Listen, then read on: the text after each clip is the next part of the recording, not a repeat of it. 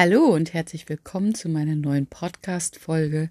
Ich freue mich tierisch, dass ihr mir in letzter Zeit so zahlreich zuhört und ähm, die Zahlen so hoch geschossen sind, dass ich gedacht habe, ich muss jetzt dringend mal wieder einen Podcast aufnehmen. Vielen, vielen lieben Dank auch für eure ganzen Feedbacks, die ihr mir zugesendet habt. Ich freue mich mega. Heute möchte ich mich einem ganz anderen wichtigen Thema widmen, was in meiner äh, Praxis als Hundetrainerin eigentlich eins der Themen ist, wo ich sagen würde, das ist fast ein Hauptthema im Hundetraining. Wir widmen uns heute dem Thema Leinenführigkeit. Und jetzt kann ich mir vorstellen, dass in vielen Köpfen so, ja, Leinenführigkeit. Ich hasse Leinenführigkeit. Ähm, ich hasse das Training von Leinenführigkeit wird bei euch in vielen Köpfen sein, weil man sagt, ah, Mensch, dies, das ist eines der anstrengendsten Trainings. Ja, ich würde das genauso unterschreiben. Das ist ein anstrengendes Training, aber es ist einfach, wenn man es wirklich konsequent macht, super, super effektiv. Ähm, lasst uns einmal den Anfang setzen und überlegen, wo kommt eigentlich die Problematik Leinenführigkeit her? Wir, wissen alle, zum einen ist es so, dass ähm, das nicht das natürliche Tempo ist, was wir als Mensch unseren Hunden vorgeben. Das heißt, ähm, das ist wirklich etwas, was die Tiere lernen müssen. Zum Zweiten haben wir ganz, ganz unterschiedliche Ziele. Wir sind jetzt nicht diejenigen, die sagen, wir müssten zum nächsten Baum und müssen da unbedingt mal schnüffeln. Wir haben also total unterschiedliche Interessen. Und da gilt es einfach, so beides so ein bisschen, ja, miteinander zu verknüpfen, dass der Hund auf dem Spaziergang eben das hat, was er braucht, nämlich seine Auslastung, seine mental ähm, Unterstützung, dass er sich wo wirklich wohlfühlt auf einem Spaziergang. Und wie kriegen wir das hin? ähm, es gibt wahnsinnig viele unterschiedliche Methoden und ich finde, wie bei fast allem im Hundetraining ist es wieder so ein Thema, wo man jetzt nicht sagen kann, diese Methode greift bei jedem Hund. Es gibt kleine Technikunterschiede, die, ähm, die viel bei jedem Hund ausmachen, aber ganz, ganz wichtig, mir ist sehr, sehr wichtig, dass wir auf jeden Fall positiv mit unserem Hund trainieren. Das heißt, was wir oft vergessen, der Hund zieht dann alleine, wir haben einen super großen Frust. Wir haben zwar so ein Traumbild vor Augen, wie das aussieht, aber wie wir das umsetzen, wir, wir fokussieren uns auf das Negative und ärgern uns immer mehr. Und ähm, was wir Menschen schlichtweg vergessen, wenn wir uns nicht konzentrieren oder über unser Training planen, ist oft ein Feedback zu geben. Feedback heißt, ich gebe meinem Hund eine positive Rückmeldung, wenn er wirklich etwas macht an Verhalten bei der Leinenführigkeit, was wir belohnenswert finden, was wir unterstützenswert finden. Also sprich, wir müssen uns wir haben ja unser Traumbild vor Augen. Das müssen wir ein bisschen lockern, weil ich weiß nicht, wie viele dieses Traumbild haben, dass der Hund immer neben einem läuft und einen eventuell noch anguckt. Das ist nicht das, was ich unter Leinenführigkeit verstehe. Denn Leinenführigkeit bedeutet nicht, einen Hund neben einem zu haben, der immer so diesen klassischen Blick nach oben macht. Zum einen haben wir da wirklich irgendwann aus physiotherapeutischer Sicht wirklich Probleme im Nackenbereich, wenn ein Hund so eine unnatürliche nach oben Kopfbewegung Bewegung machen muss. Zum einen hat er das schlichtweg nicht zum Spaziergang. Das heißt, da müssen wir gucken, was ist ein Radius um uns herum, wo wir sagen, damit fühle ich mich wohl und ähm, der Hund eben auch seinen Spaziergang genießen kann. Bei mir persönlich ist das, ich nutze auf Spaziergängen immer eine 3-Meter-Leine. Und diese 3-Meter-Leine ist mein Radius, den ich haben möchte bei der Leinenführigkeit. Das heißt, diese drei Meter Leine soll immer locker durchhängen. Ich möchte nicht, dass sie gestrafft ist. Ich möchte nicht, dass der Hund sich reinhängt und mich durch die Gegend zieht. Das ist mein persönliches ähm, Definition von Leinenführigkeit. Wenn du sagst, das ist mir, weil ich sehr, sehr enge Straßen habe, ist mir das bei der Leinenführigkeit zu weit, drei Meter. Da komme ich zu oft in Situationen, die doof sind oder ich habe zu schnell Begegnungen oder Hausecken. Dann musst du diesen Radius deutlich anpassen. Dann machst du dir wirklich so ein Bild davon, wie das eben möglich ist, dass du das in Verbindung bringen kannst. Und dann stellst du dir so einen, so einen großen Kreis um dich rum. So einen imaginären Kreis, der immer mit dir mitwandert. Und ähm, wenn der Hund diesen übertritt, bleibst du stehen, sprichst ihn an, holst ihn zu dir zurück und ihr geht weiter.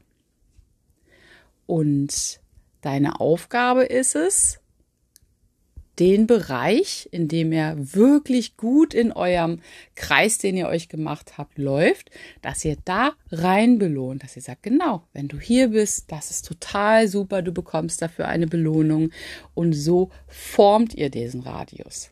Und das ist einfach, jetzt sagt ihr, ja, das habe ich schon mal trainiert, ja, da war ich. Ich kann in den meisten Fällen sagen, dass man da schnell auch mal inkonsequent wird, dass man sagt in seinem Alltag, oh, jetzt muss ich mal schnell irgendwo hin und dann so ein bisschen dieses Training schleifen lässt.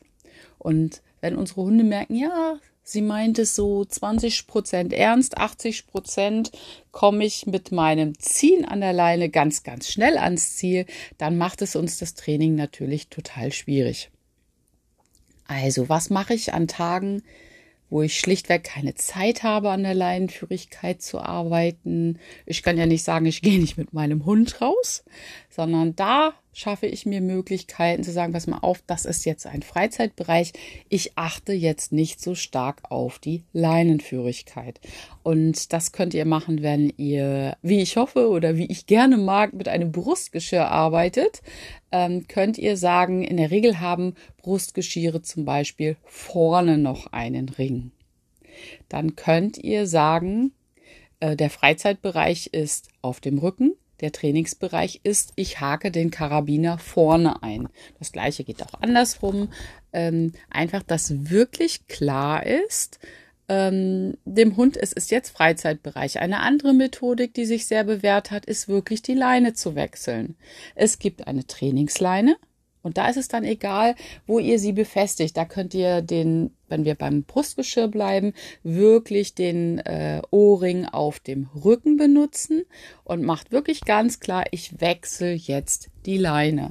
Und dann ist dem Hund klar, dass ihr jetzt im Arbeits- bzw. im Freizeitmodus seid. Freizeitmodus bedeutet in dem Moment, dass ihr einfach nicht so pieschig seid im Training mit der Leinenführigkeit.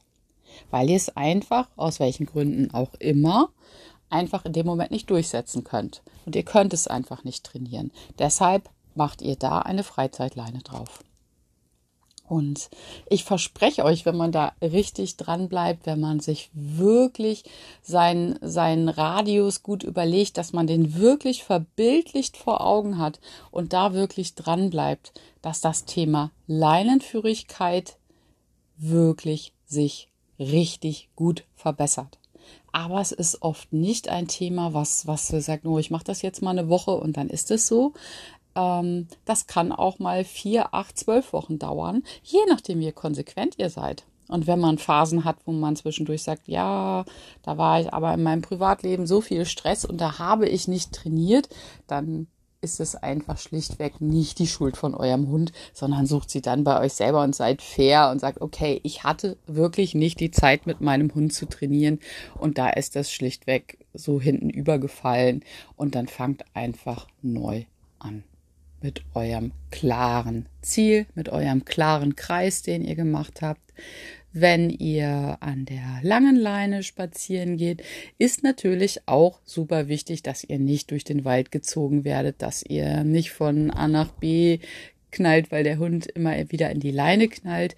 Auch da mache ich mir einen Radius klar, in dem die Leine noch locker ist. Das kann ich machen, indem ich mir zum Beispiel in die Leine einen Knoten mache, wenn dieser Knoten über ist, dann kann ich ein Leinenende-Signal geben.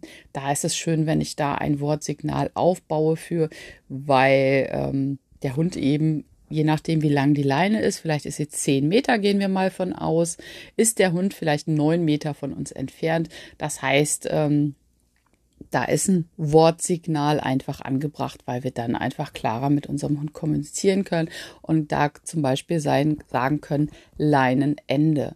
Und das ist einfach fair, wenn dann einfach, wenn der Hund sich darauf einstellen kann, dass ein Leinenende kommt, dass der Hund nicht immer in das Ende reinläuft, weil er dafür einfach noch kein Gefühl hat und dann immer so einen unschönen Ruck auf dem Rücken verspürt. Da ist es dann wirklich unsere Aufgabe, dass wir das wirklich nochmal ankündigen und der Hund dann lernt, aha, wenn, ähm, wenn das Wortsignal kommt, dann kommt gleich das Leinenende und da kann ich, hat der Hund eben auch die Chance, sich selber zu korrigieren. Und ja, das sind so die Trainingstipps zum Thema Leinenführigkeit. Ähm, das Stehenbleiben hat sich einfach sehr, sehr bewährt beim Training an der kurzen Leine. Ähm, holt den Hund auch immer wieder wirklich zu euch zurück. Nicht, dass es so ein wird, aha, die bleibt jetzt stehen und ich bleibe in drei Meter vor meinem Menschen sitzen und mein Fokus ist immer noch nach vorne gerichtet, wenn man jetzt beim Beispiel bei mir bleibt, dass ich sage, ein 3 Meter Radius möchte ich nicht, dass der Hund sagt, auf 2,50 Meter, da bleibe ich einfach sitzen und dann geht's ja eh weiter, weil jetzt ist die Leine gerade locker, aber der Fokus des Hundes ist total nach vorne gerichtet.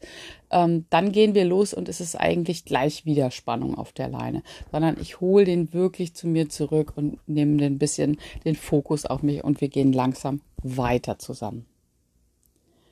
Ja, wenn ihr Fragen zum Training habt, immer sehr, sehr gerne her damit. Ich freue mich drüber.